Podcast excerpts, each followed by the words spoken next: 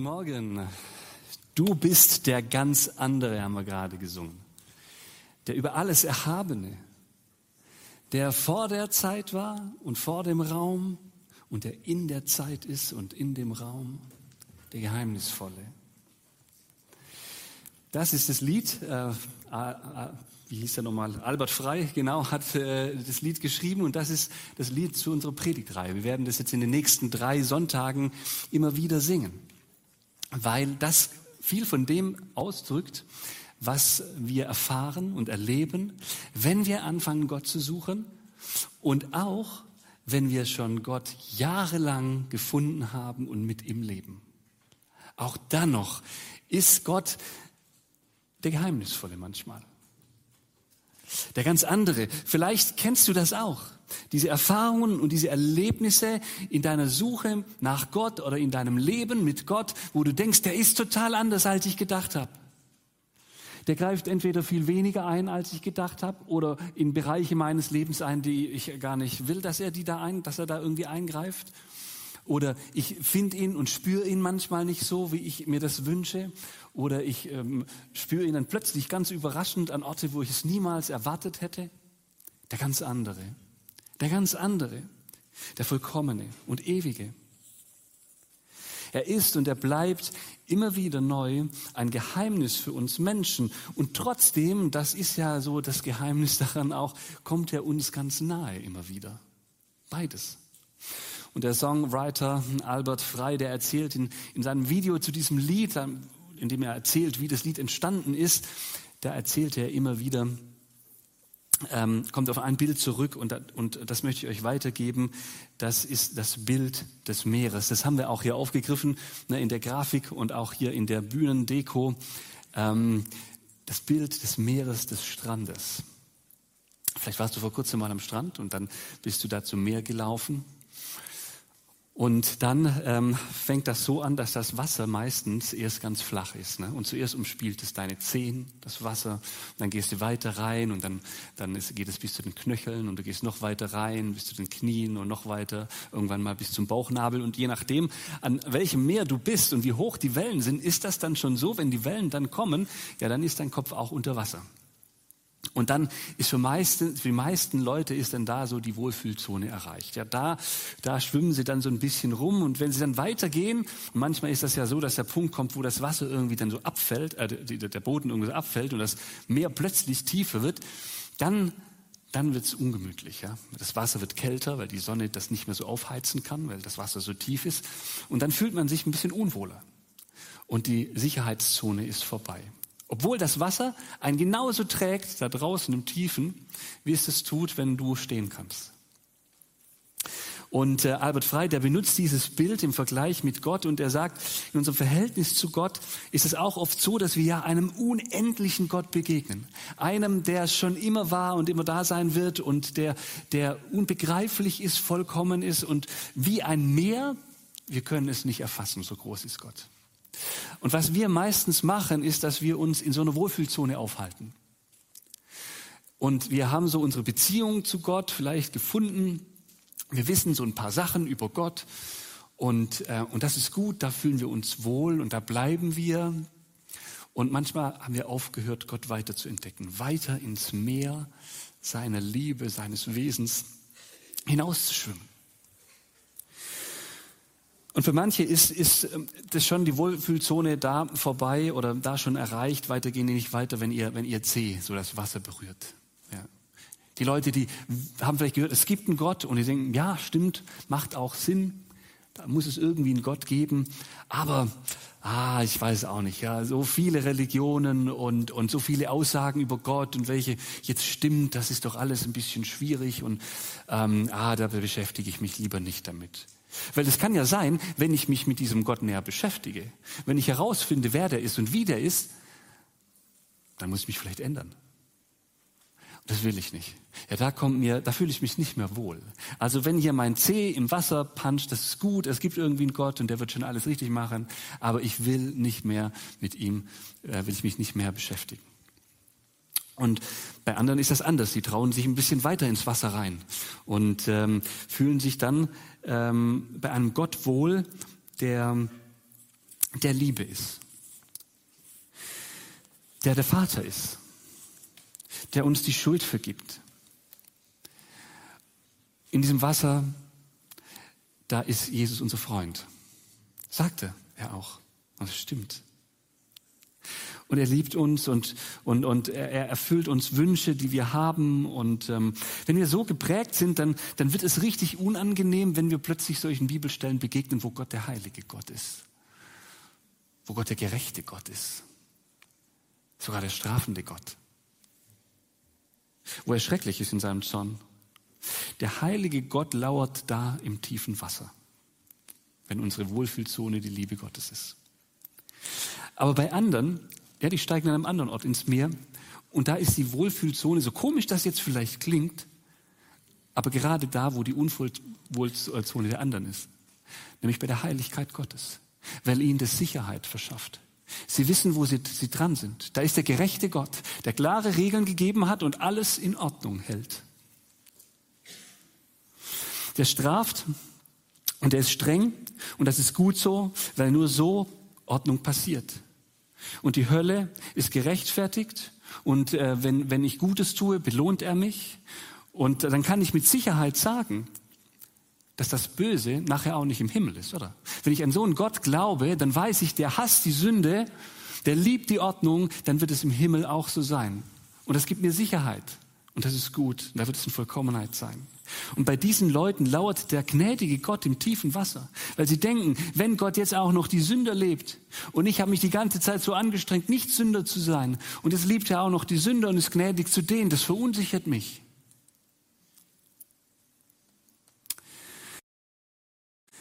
So gibt es viele verschiedene Gottesbilder, die wir haben, viele verschiedene Orte, von denen aus wir in, diesen, in dieses Wasser ja, des Wesens Gottes einsteigen können. Und der eine fühlt sich wohl, ähm, wenn er einen Gott hat, der erwählt, der andere fühlt sich wohl, wenn er einen Gott hat, der einem den freien Willen lässt. Und der nächste, der mag den emanzipatorischen Gott am liebsten. Und der nächste, der mag den, mag den ökologischen Gott am liebsten. Und den traditionell liturgischen Gott mag jemand, wieder ein anderer am liebsten. Und einer, der mag Gott am liebsten, der mit Schlagzeug angebetet wird. Und die nächsten, die sagen, oh nein, Schlagzeug viel zu laut, das ist ja nicht in Gottes Sinne. Und so gibt es unterschiedliche Einstiegsmöglichkeiten, wie wir zu Gott kommen. Und unterschiedliche Wohlfühlzonen, und bei jedem Gottesbild ähm, ist eben die, die, die, das, das Gemeine, was alle Gottesbilder zusammen haben, alle Wohlfühlzonen zusammen haben, ist, man hat sich so sein Gottesbild gemacht, hat diese Wahrheiten der Bibel begriffen, die ja alle Wahrheiten sind, und dann ruht man sich darin aus. Man ruht sich aus. Aber die Bibel, die stellt uns einen viel differenzierteren Gott vor, einen viel größeren Gott.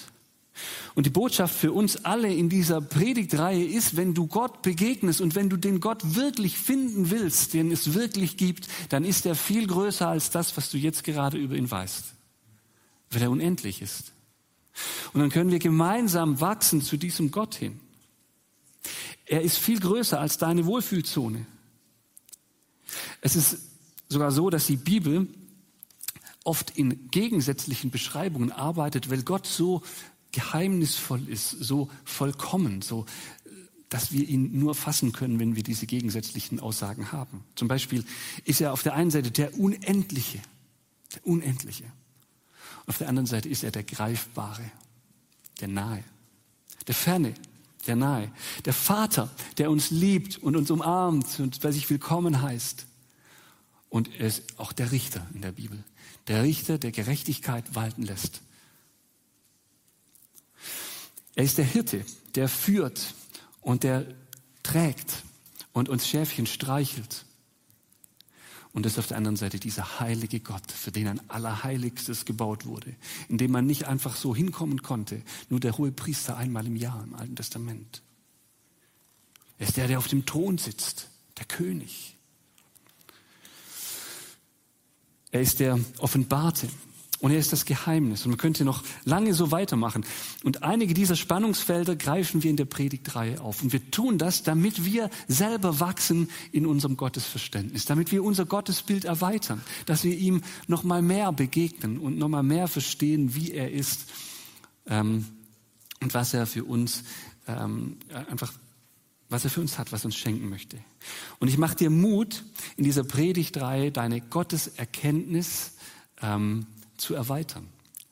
Dir bewusst zu machen, ich schwimme in einem bestimmten Bereich, in dem ich Gott kenne, wo Gott mir vertraut ist und äh, dich einfach herausfordern, in dieser Zeit, in den nächsten vier Wochen, dich auch mal aus diesem Bereich herauszuwagen.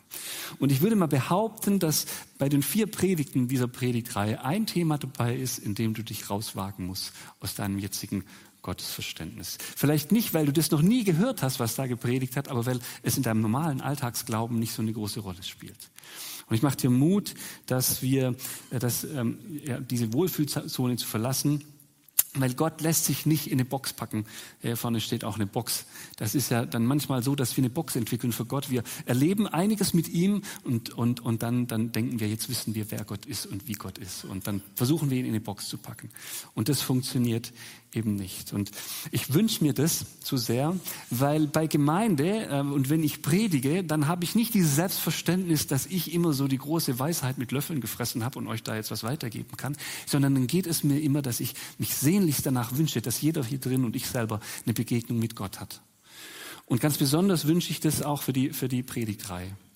Und, und weil das so ein großer Wunsch ist, ähm, und weil ich es selber nicht machen kann, deine Begegnung mit Gott, beten wir jetzt am Anfang dieser Predigtreihe. Und ich will ganz bewusst dafür beten, dass du und ich, dass wir in diesen vier Wochen, die kommen, eine Gottesbegegnung haben. Hier im Gottesdienst, in den Kleingruppen, mit denen wir uns, ähm, in denen wir uns mit diesem Thema beschäftigen. Und wenn du noch keine hast, kannst du dich noch anmelden.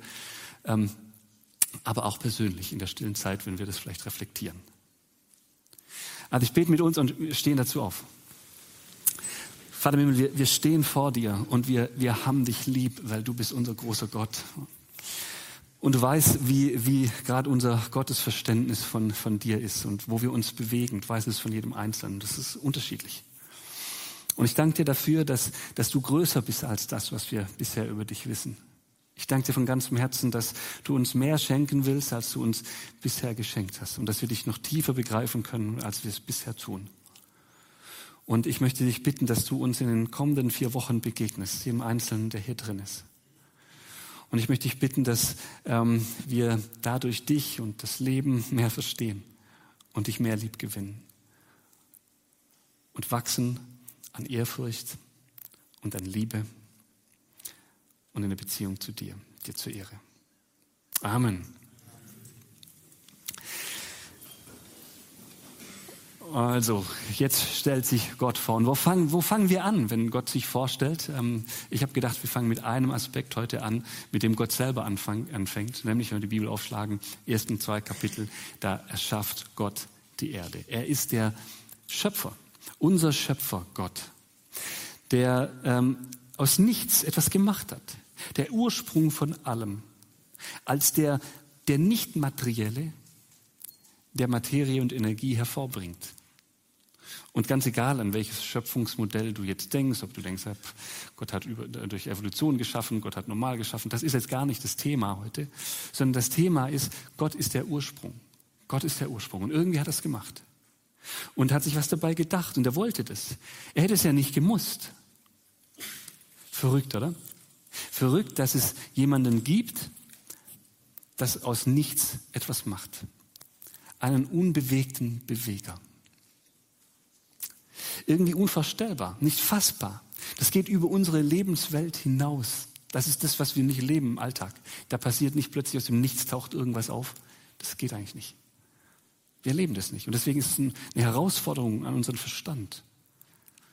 Und, und viele Leute verstehen das nicht, wie das gehen soll. In der Praxis. Ne? Aber Gott ist das egal. er hat es trotzdem gemacht. Und es zeigt auch ein bisschen was von Gott weil er der ist, der macht, was er will und macht kann, was er will. Und wir können darüber staunen. Er macht die Welt wunderbar, er macht sie vielfältig, er macht sie schön. Hätte er ja auch nicht machen müssen. Er hätte ja die Welt auch in 2D machen können und schwarz-weiß. Hätte er auch machen können. Macht er aber nicht. Ja, weil er es kann. Er kann die Welt schön machen. Er ist kreativ. Er liebt Schönheit und Farbenfreude und er liebt die Vielfalt. Und dann schafft er uns als Ikone der Schöpfung Hast du schon mal Gedanken gemacht, warum er das macht?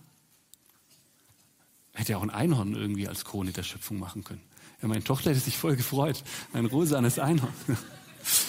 Ich, ich hätte mich nicht so gefreut, aber meine Tochter.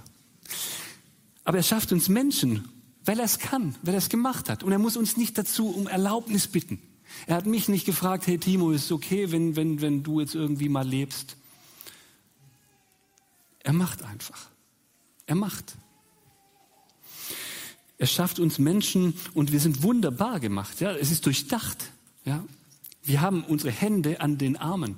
Das ist doch gut, oder? Es wäre irgendwie blöd, wenn wir die Hände in den Köpfen hätten. Auch beim Schuhe binden und so wäre das ziemlich schwierig. Aber Gott hat sich was dabei gedacht. Er macht uns gut. Er macht es sinnvoll. Er kann es. Er hat uns gemacht. Er schafft uns für seine Nähe. Erinnert euch vielleicht an diese, diese Schöpfungsgeschichte. Ne? Da, da macht Gott den Menschen, Adam und Eva, und dann sagt er, ich bin bei euch im Garten. Wir gehen zusammen spazieren und haben Spaziergänge gemacht und haben die Nähe genossen miteinander. Er hat den Menschen geschaffen für die Nähe zu ihm. Aber was er auch gemacht hat, ist, dass er den Menschen die Möglichkeit gegeben hat, diese Nähe aufzugeben. Er hat zu sagen, ich, ich erschaffe einen Baum der Erkenntnis und da hängt eine Frucht und wenn ihr irgendwann mal keinen Bock auf mich habt, dann esst von der Frucht. Und der Mensch macht es. Und könnte man sich auch denken, ja, seltsam, ja, warum macht er das? Und manche Menschen sagen, das ist nicht nur seltsam, sondern das ist blöd. Ja, hätte er mich gefragt, hätte er den Baum weggelassen sollen. Lieber unfrei im Paradies leben, ohne freien Willen, als Roboter, die immer nur alles Gute erleben, als frei hier auf der Erde dieses Leid erleben, das wir erleben.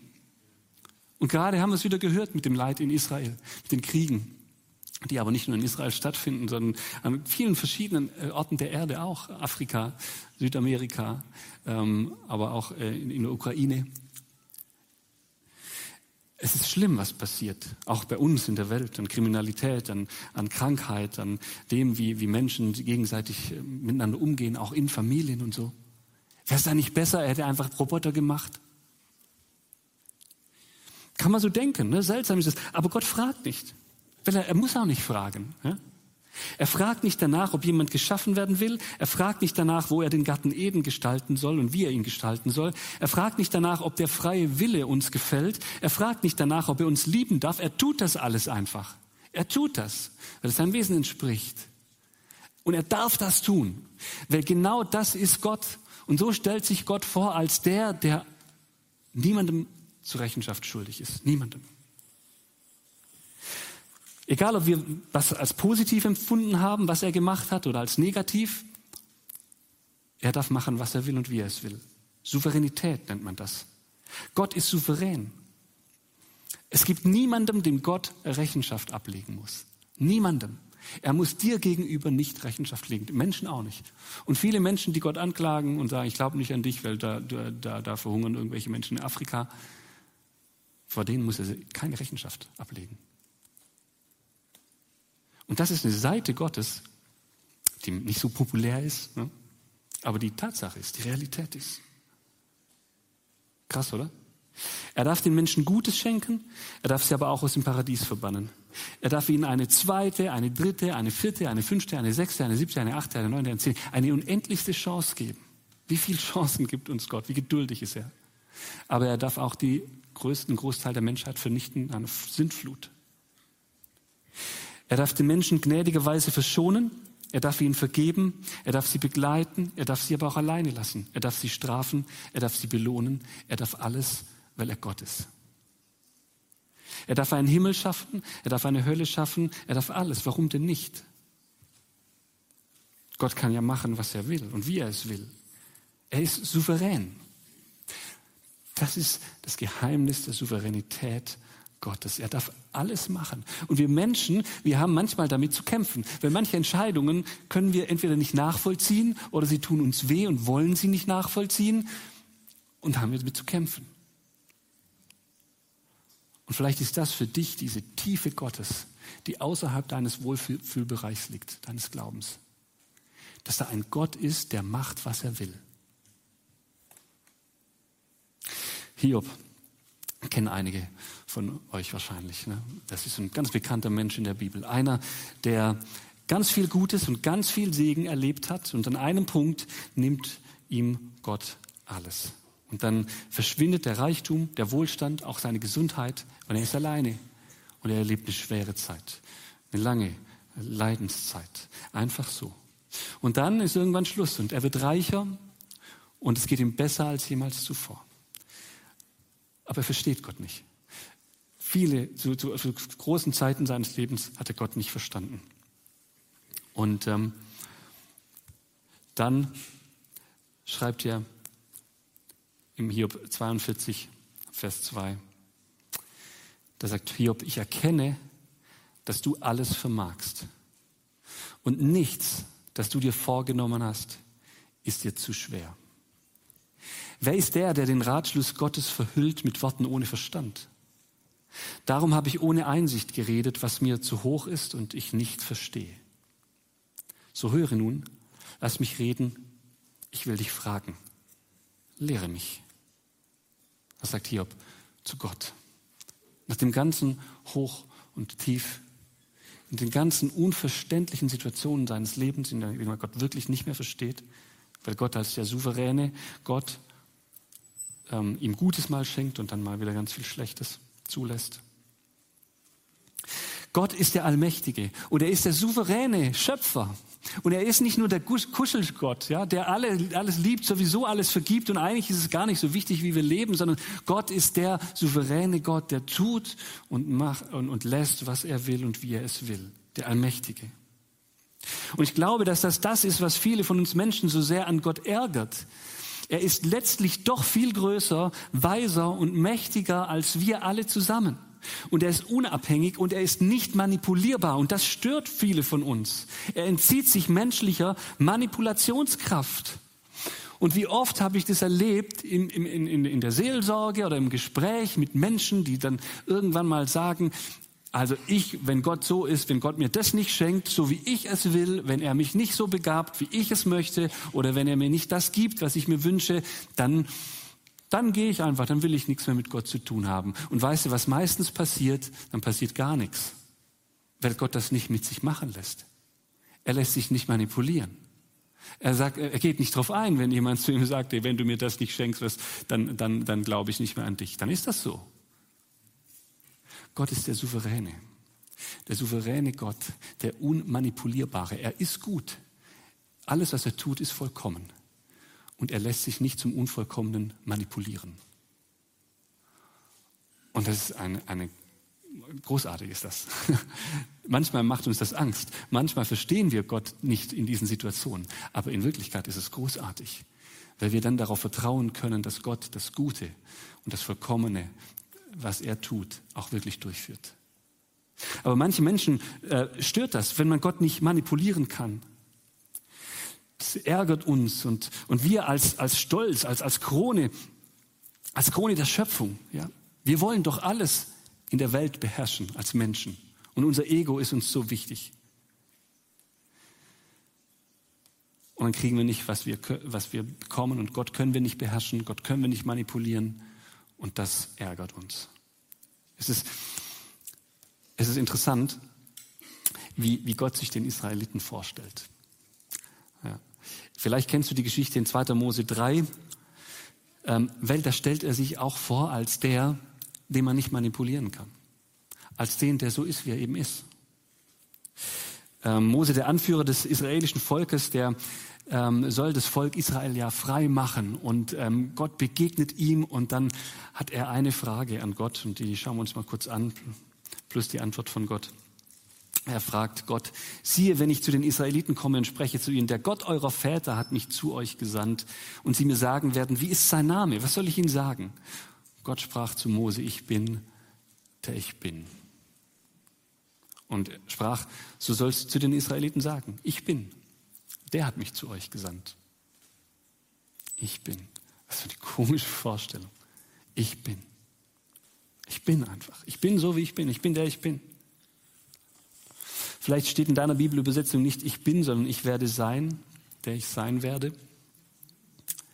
Das liegt daran, dass im Hebräischen die Zeitform nicht, nicht äh, eindeutig ist. Selbst die Zeitform ist nicht eindeutig. Ich bin, der ich bin und ich werde sein, der ich sein werde akzeptiere mich so. Ich bin größer, als du dich mir mich vorstellen kannst. Ich bin der ich bin. Du kannst mich nicht in eine Box packen. Wir können ihn nicht besitzen. Auch nicht als evangelikale Christen im 21. Jahrhundert können wir Gott nicht besitzen. Wir können ihn nicht in eine Box packen. Wir können viel über ihn wissen und es ist gut, viel über ihn zu wissen. Und es ist gut, wenn wir die Bibel lesen und wenn wir sie studieren und wenn wir Gott näher kommen, weil das passiert wirklich dadurch. Das ist ganz, ganz großartig. Aber selbst wenn wir das unser Leben lang getan haben, ist Gott noch viel größer als das, was wir erkannt haben. Und der Heilige Geist hilft uns in der Erkenntnis Gottes und wir können ihm nahe kommen und nahe sein. Und doch wird er immer wieder in verschiedenen Lebenssituationen unseres Lebens unbegreifbar sein für uns. Auch als Pastor, ne, man kann die Bibel studiert haben, man kann Griechisch und Hebräisch können. Und trotzdem versteht man ihn nicht immer. Wir können ihn nicht besitzen. Ich bin, der ich bin. Ich werde sein, der ich sein werde. Nicht mal in die Zeitform lässt er sich pressen, dieser große Gott. Und wir alle erleben diese Souveränität Gottes in unserem persönlichen Leben, dass sie sich manchmal nah anfühlt und manchmal ganz fern. Er bleibt manchmal auch ein Rätsel. Und das ist okay so. Und das ist gut so. Er wäre nicht Gott, wenn wir begrenzte Menschen ihn verstehen könnten. Und das ist wichtig, das zu verstehen in unserer Beziehung zu Gott. Weil wenn wir denken, wir haben ihn verstanden, dann haben wir sicher nicht den Gott kennengelernt, der wirklich existiert.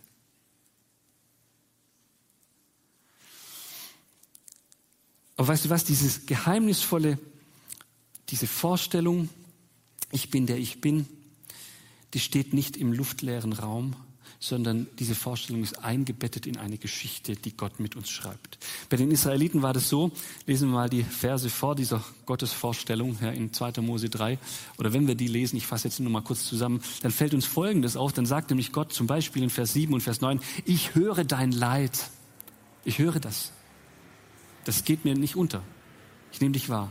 Und ich will dich retten, Vers 7. Ich höre dein Leid, ich will dich retten. Und ich will mit dir sein, Vers 12. Und ich habe mich deiner angenommen, Vers 16. Und ich will dich aus dem Elend führen, Vers 17. Ich will Wunder tun, Vers 20. Ich will dich beschenken, Vers 21. Gott ist nicht nur das Geheimnis und unerreichbar für uns, weil er einfach so viel größer ist, sondern er ist der, der sich klein macht, der Interesse hat, auch an dir heute Morgen. Wenn du Gott nicht verstehst, wenn deinem Leben es nicht so fun funktioniert, wie du es dir vorstellst, oder wenn Gott nicht so ist, wie du denkst, dass er sein sollte, dann gilt das trotzdem für dich. Dann spricht er dir das zu heute Morgen. Er hört dein Leid. Er will dich retten. Er will mit dir sein. Er hat dich angenommen, wenn du an ihn glaubst. Er will dich aus dem Elend führen. Er will Wunder tun. Er will dich beschenken. Wow, oder? Das stimmt auch. Das ist kein Widerspruch zu der Größe, zu der Souveränität Gottes. Er will dir nahe sein. Den sehr nahen Jesus, den haben wir auch heute Morgen schon erlebt. In der Anbetung hast du ihn vielleicht erlebt oder im Abendmahl, wo er sagt, ich habe alles für dich gegeben. Du verstehst mich vielleicht nicht und auch, dass ich im Kreuz für dich sterben musste. Vielleicht verstehst du das auch nicht, aber ich habe es getan. Ich liebe dich. Ich will dir nahe sein. Du bist mein Kind. Du kannst eine unheimlich enge Beziehung zu Gott und zu Jesus haben, sehr erfüllend, aber du kannst ihn nie besitzen. Du kannst eine sehr enge Beziehung zu Jesus haben, die dich erfüllt, aber du kannst ihn nie besitzen. Gott kannst du nie besitzen. Er wird immer größer sein, als du es dir vorstellen kannst, solange du lebst. Das ist ja das Geheimnis des Glaubens. Und es zeigt sich dann auch in der Fortsetzung der Geschichte Gottes mit Israel, ja, nachdem er diesen Zuspruch auch gemacht hat und dass er dieses Geheimnis ist, und dann führt er tatsächlich das Volk Israel in Freiheit. Er macht es ja wirklich. Aber wie macht er das? Nicht so, wie das Volk Israel sich gedacht hat. Zuerst mit den zehn Plagen, dann mit ähm, dem Auszug in die Wüste, und da sind sie letztlich 40 Jahre. Keiner der Israeliten hätte es so geplant. Und keiner hat gedacht, dass das so kommen wird, als diese Verheißung kam, Gott wird uns jetzt aus dem Land, Is ähm, Land Ägypten führen. Es ist ganz anders gelaufen. Und trotzdem haben sie erlebt, wie nahe ihnen Gott ist in dieser Zeit. Und ich glaube, wenn du an dein Leben denkst, dann, dann kannst du das nachvollziehen. Die allermeisten von uns haben diese Erfahrung gemacht, dass Gott schon mal Dinge irgendwie anders gemacht hat, als man selber die geplant hat. Und trotzdem ist Gott da. Glaubst du das in Bezug zu deinem Leben? Du darfst es glauben. Ich möchte mal eine Geschichte erzählen, die dich vielleicht ermutigt. Mich hat sie ermutigt, eine Geschichte aus der Bibel. Und da geht es um diese eine relativ bekannte Person aus der Bibel, die heißt Josef. Kennt ihr vielleicht schon. Josef war eigentlich, wenn ich das mal so sagen darf, auf gut Deutsch, war ein Kotzbrocken. Er hat gegenüber seinen Brüdern ähm, ähm, immer das raushängen lassen, dass er das Lieblingskind seines Vaters ist. Er hat die bei dem Vater verpetzt. Er hat schöne Kleider bekommen, viel bessere als die, als die Brüder, und er hat das auch raushängen lassen. Und er hat dann Träume und Visionen bekommen und die hat er den, den Brüdern die Nase gehalten, hat gesagt, ihr werdet alle mal vor mir niederknien und so. Und war nicht so sympathisch, der Mann. Und die Brüder, die haben sich so über den geärgert, weil das über Jahre ging, dass irgendwann mal, als die Gelegenheit kam, ihn verkauft haben. Verkauft als Sklave in ein wohlhabendes Haus nach Ägypten zuerst. Und alles ist zerbrochen für den Josef. Und wenn man ihm gesagt hätte in der Zeit, Gott ist mit dir, dann hätte er gesagt, wo, wo soll der denn sein? Ich bin weg von zu Hause. Ich habe gar nichts mehr. Und hat sich langsam da was aufgebaut. Gott hat ihn aber gesegnet in der Zeit. Alles, was er angefasst hat, hat Gott gesegnet, sodass es ähm, Erfolg brachte. Und das hat dann natürlich auch der, sein Chef da gemerkt und ähm, hat dann gesagt, okay, ich setze dich über mein Hab und Gut ein. Und dann wurde ihm eine Straftat in die Schuhe geschoben. Und der Chef hat ihn äh, ins Gefängnis werfen lassen. Und er musste nochmal ganz von Null anfangen.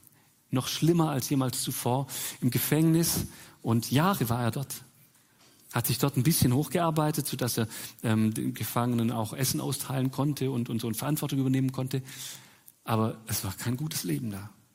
Gott, wo bist du? Ja. Und dann kommt dieser Zeitpunkt, der der Pharao ihn zu sich holt und ihn eine Frage für ihn hat, weil er gehört hat, dass dieser Josef doch irgendwie was von Gott weiß und Träume deuten kann. Und Josef wird dann der zweitmächtigste Mann in Ägypten.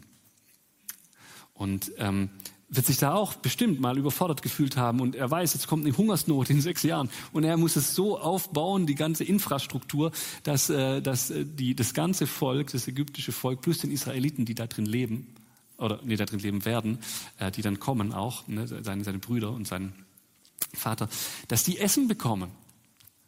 Was für eine Verantwortung. Und ähm, er macht das und dann passiert was Interessantes am Ende seines Lebens. Wir lesen das in 1. Mose 50, Vers 20. Er weiß, er wird bald sterben und er holt seine, seine Brüder nochmal zu sich, beziehungsweise die kommen zu ihm und dann, dann sagt er ihnen Folgendes, also sagt ihr noch mehr, aber dieser eine Satz, der, den will ich jetzt betonen. Er sagt, ihr gedachtet es, ihr gedachtet es böse mit mir zu machen, aber Gott gedacht es gut mit mir zu machen. Und das ist das, was wir sagen können im Rückblick auf unser Leben, da bin ich überzeugt davon. Es wird Menschen geben, die es böse mit uns gedenken. Und vielleicht das Leben. Und vielleicht haben wir auch Pech. Und vielleicht passieren Dinge in unserem Leben, die nicht gut sind. Und uns wird Böses passieren. Und manchmal sind wir auch selber schuld daran. Aber all das Böse hindert Gott nicht daran, es gut mit dir zu machen. Gott ist treuer, als du dir selbst treu bist und als du ihm treu bist. Gott ist in all seiner, seiner Größe und in all seiner Souveränität und in all seiner Ferne ganz nah da und meint es gut mit dir und mir. Auch wenn wir das manchmal nicht spüren. Aber am Ende unseres Lebens, wenn wir gestorben sind und wir sind bei Gott im Himmel und wir schauen zurück, dann werden wir das wahrscheinlich so ähnlich sagen und sagen, ja, da gab es viel Böses in unserem Leben, aber Gott der gedacht ist, gut mit mir zu machen. Und mich ermutigt das und das möchte ich dir mitgeben in deinen Lebenssituationen, in deiner Situation, wo du Gott nicht verstehst. Es ist okay, Gott nicht zu verstehen. Man ist deswegen nicht ungeistlich oder nicht irgendwie blöd oder ein schlechter Christ. Im Gegenteil. Ja, man hat erkannt, dass Gott größer ist als man selbst und das ist was Gutes. Das ist Reife. Also es ist nicht schlimm, Gott nicht zu verstehen. Aber in dieses Unverständnis kommt die Zusage Gottes. Er ist mit dir. Er meint es gut mit dir. Durch alles Leid und alle Schwierigkeit hindurch. Und das ist das Schöne an, der Souveränität Gottes. Wenn, wenn, wenn, wenn niemand ihn hindern kann, das zu tun und zu lassen, was er will. Und wenn er dir zugesagt hat, dass er es letztlich gut mit dir meint, dann wird genau das passieren. Das Gute. Schon jetzt im Leben immer wieder und in Vollendung in der Ewigkeit.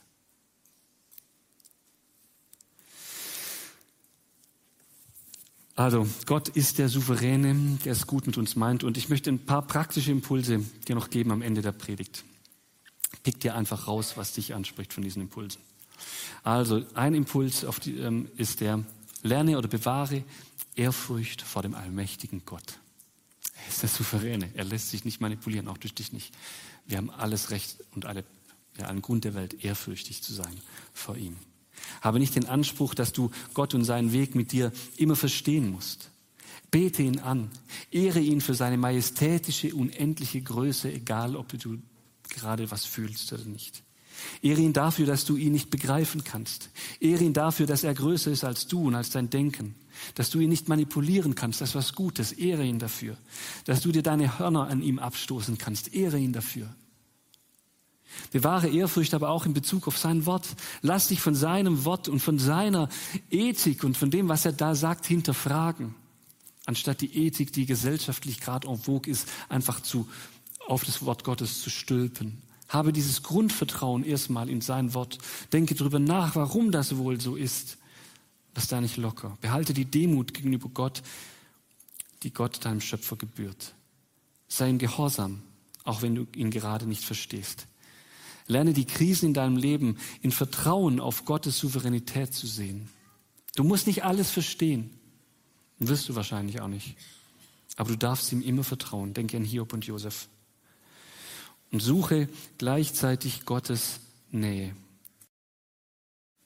In dem Respekt, der Ehrfurcht vor Gott, suche auch seine Nähe.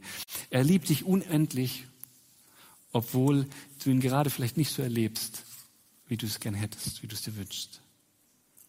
Gott handelt auf seine Weise. Du wirst es sehen. Niemand kann ihn aufhalten. Er ist der souveräne Gott.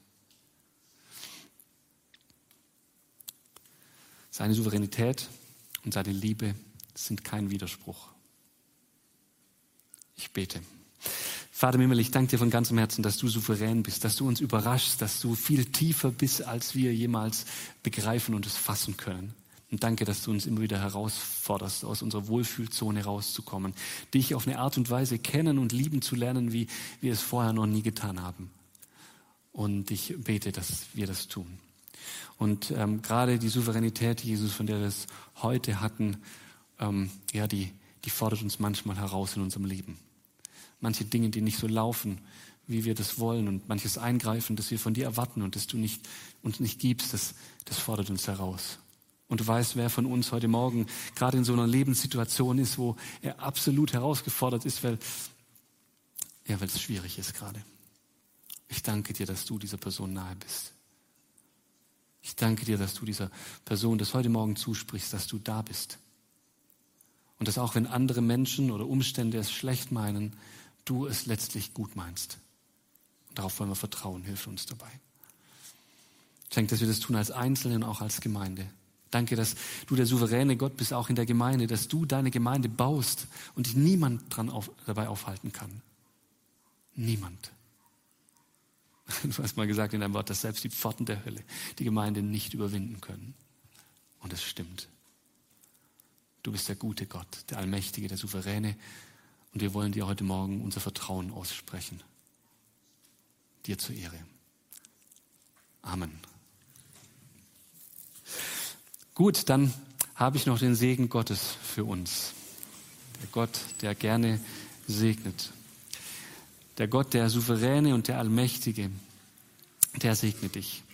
Er segnet dich mit der Gewissheit, dass er, der sein Werk durch den Glauben in dir angefangen hat, der wird es auch vollenden, bis zu dem Tag, an dem er wiederkommt.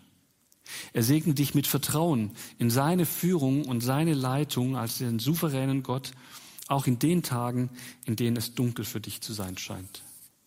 Er segne dich und gebe dir seinen Frieden, der alles Verstehen übersteigt. So segne dich der dreieine Gott, der Vater, der Sohn und der Heilige Geist. Amen.